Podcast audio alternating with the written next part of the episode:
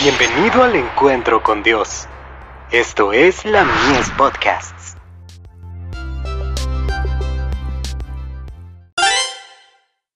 Hijos e hijas de Dios.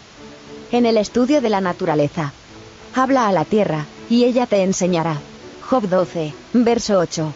La niñez y la juventud de Cristo se desarrollaron en circunstancias humildes, bajo condiciones favorables para el desarrollo de una constitución sana.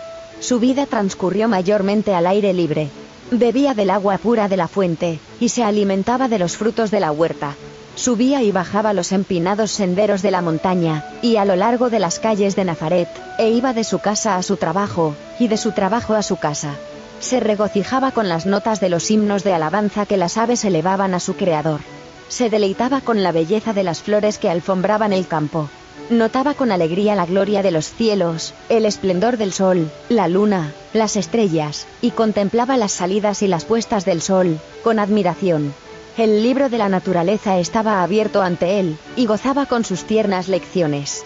Las colinas eternas, los huertos de olivos, eran sus lugares favoritos de descanso, donde iba a intimar con su padre.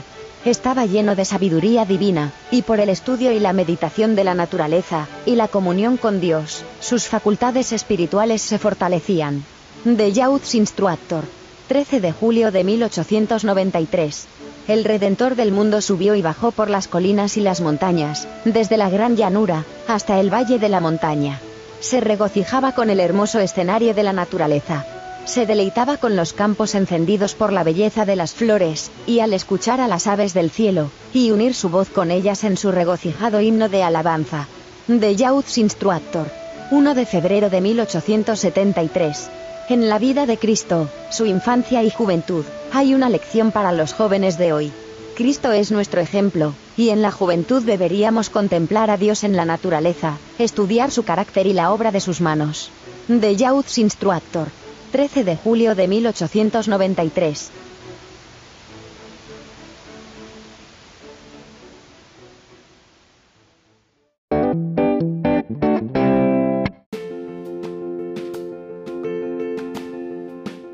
Visítanos en www.ministeriolamies.org para más contenido.